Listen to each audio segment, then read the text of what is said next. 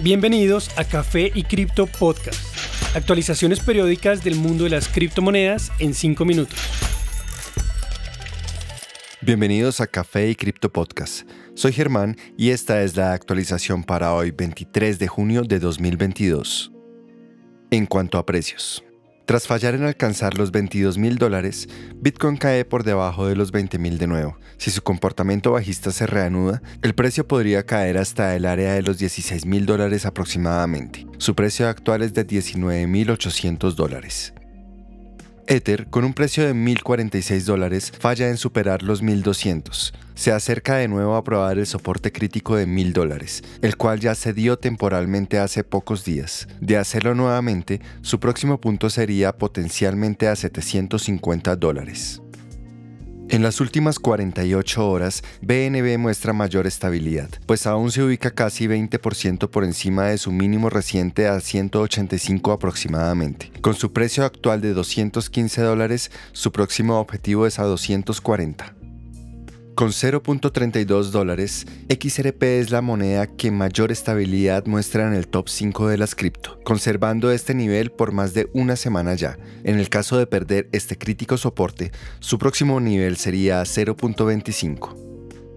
ADA logra soportarse en el punto de los 0.46 dólares, como lo ha hecho múltiples veces en más de un mes. Su siguiente soporte es a 0.4, área que no ha visto desde comienzos de 2021. En las demás cripto del top 10, Solana repunta 30% para ubicarse a 35 dólares.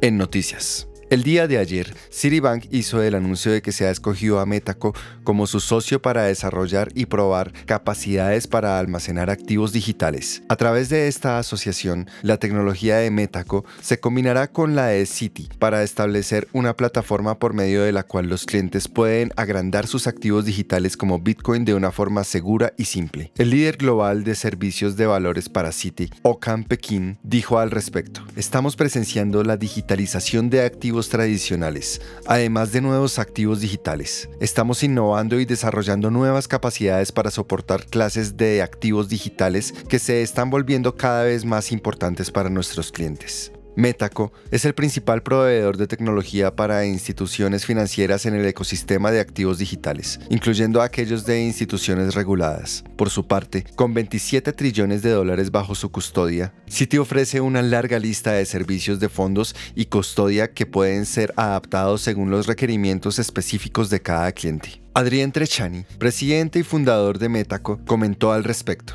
Nos complace asociarnos con Citi, una de las firmas de servicios en valores más grandes, para apoyarnos en su visión de crear un puente entre activos digitales y tradicionales. Esta iniciativa es muy decisiva para el mercado de adopción institucional de activos digitales. A medida que la adopción del criptomercado crece, un número de estados en los Estados Unidos están explorando métodos para incluir las cripto y las transacciones en monedas digitales en sus respectivas operaciones. Hace dos días, el gobernador de Luisiana, John Edwards firmó una ley que le permitirá a las instituciones financieras del Estado custodiar Bitcoin y otros activos digitales para sus clientes.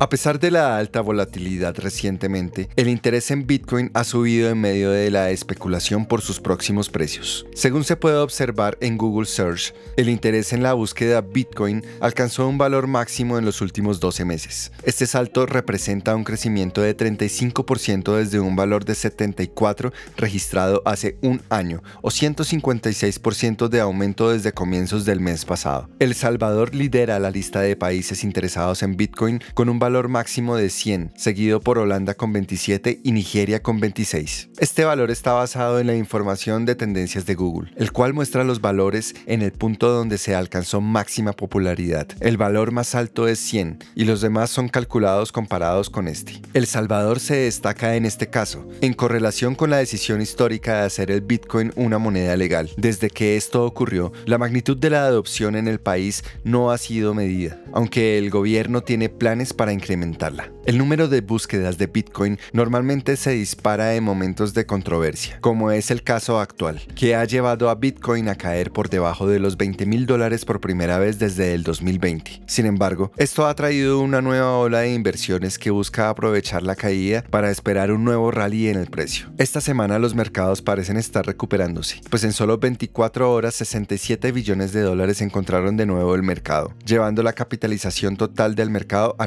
911 billones. Gracias por acompañarnos en este nuevo episodio de Café y Cripto Podcast. Recuerden que pueden encontrarnos en nuestras redes sociales, Instagram, TikTok y Twitter como Café y Cripto Podcast.